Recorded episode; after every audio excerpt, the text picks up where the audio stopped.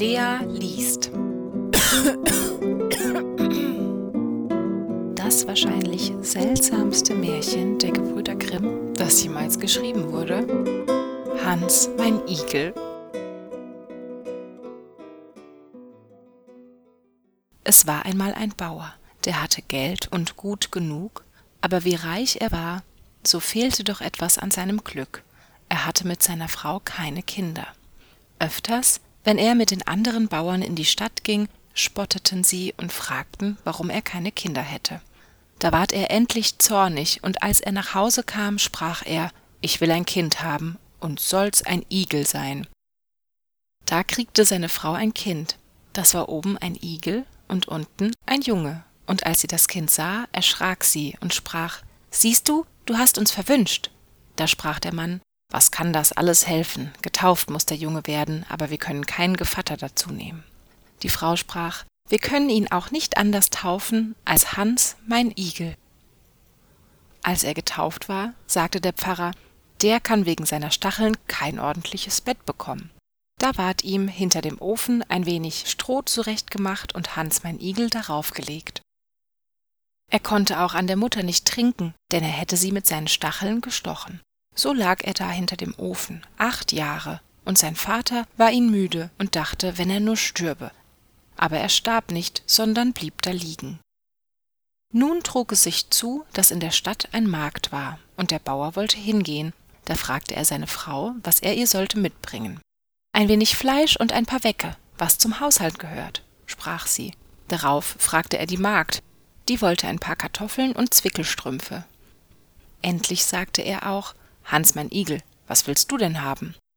Väterchen, sprach er, bring mir doch einen Dudelsack mit. Wie nun der Bauer wieder nach Hause kam, gab er der Frau, was er ihr gekauft hatte, Fleisch und Wecke, dann gab er der Magd die Kartoffeln und die Zwickelstrümpfe. Endlich ging er hinter den Ofen und gab dem Hans mein Igel den Dudelsack.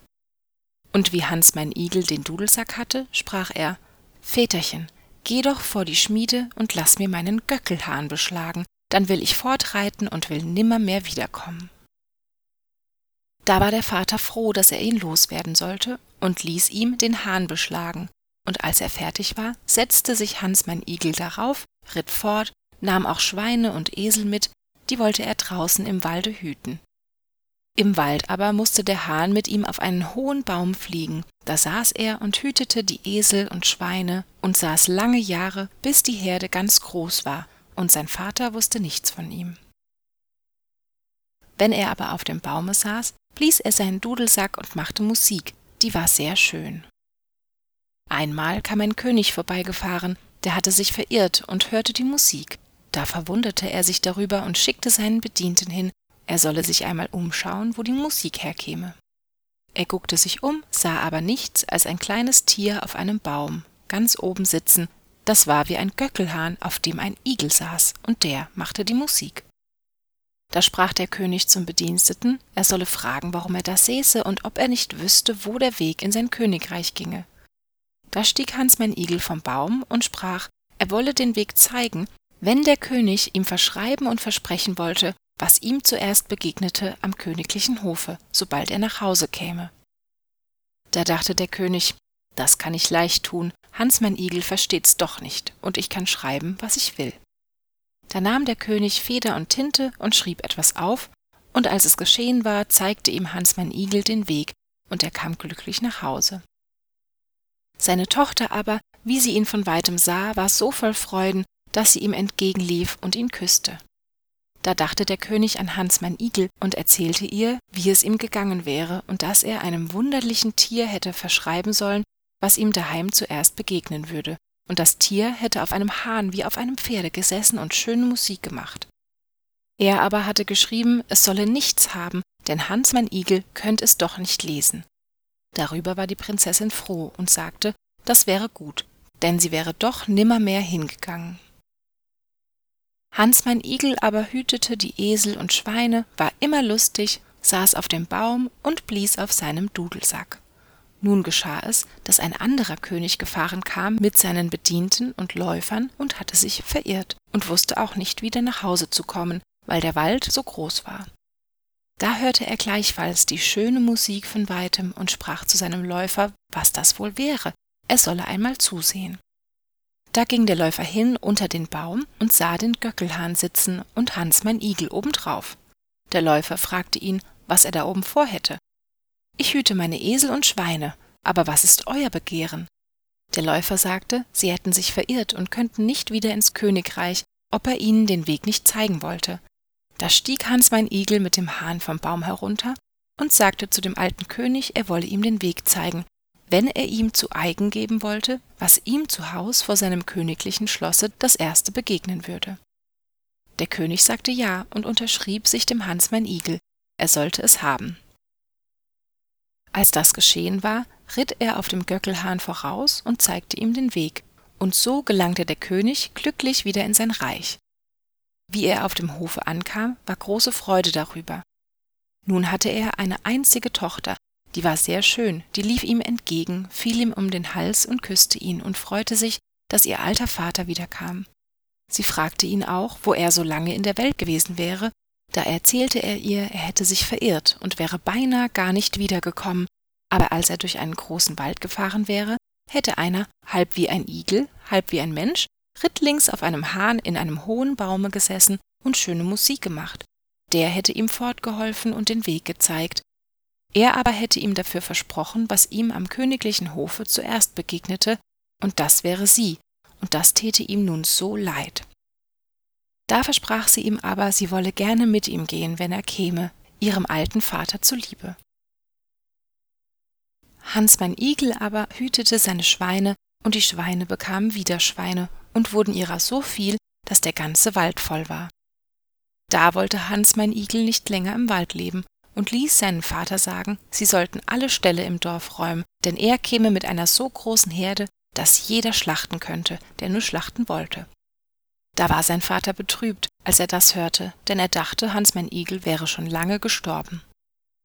Hans mein Igel aber setzte sich auf seinen Göckelhahn, trieb die Schweine vor sich her ins Dorf und ließ schlachten. Hu, das war ein Gemetzel und ein Hacken, dass man's zwei Stunden weit hören konnte. Danach sagte Hans mein Igel, Väterchen, lass mir meinen Göckelhahn noch einmal von der Schmiede beschlagen, dann reite ich fort und komme mein Lebtag nicht wieder. Da ließ der Vater den Göckelhahn beschlagen und war froh, dass Hans mein Igel nicht wiederkommen wollte.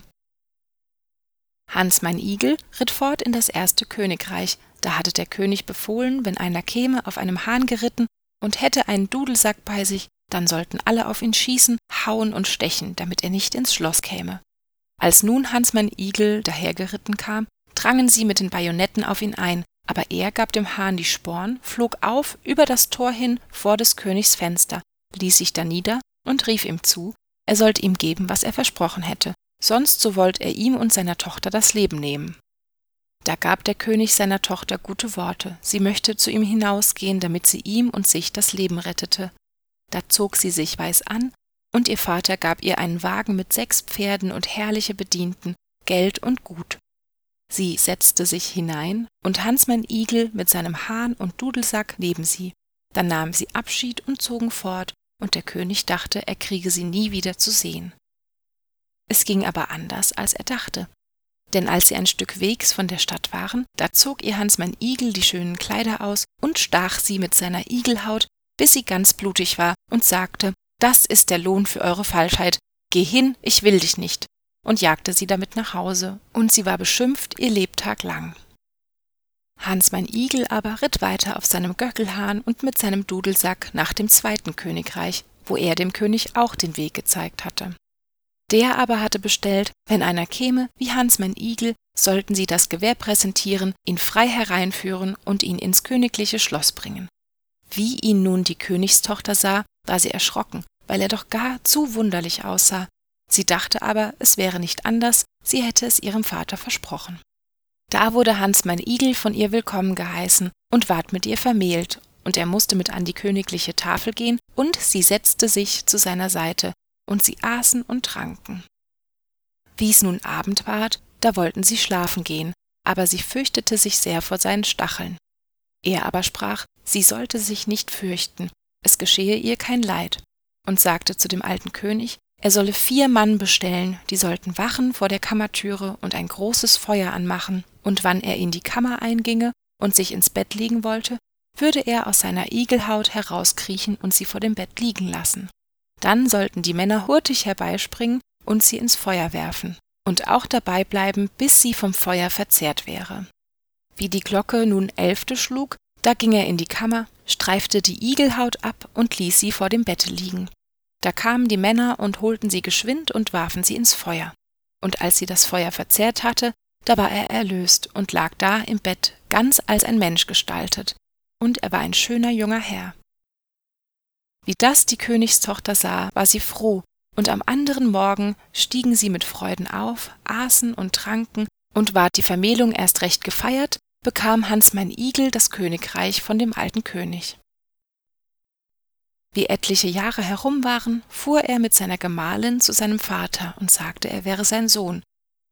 Der Vater aber sprach, er hätte keinen, er hätte nur einen gehabt, der wäre aber wie ein Igel mit Stachel geboren worden und wäre in die Welt gegangen. Da gab Hans mein Igel sich zu erkennen, und der alte Vater freute sich und ging mit ihm in sein Königreich.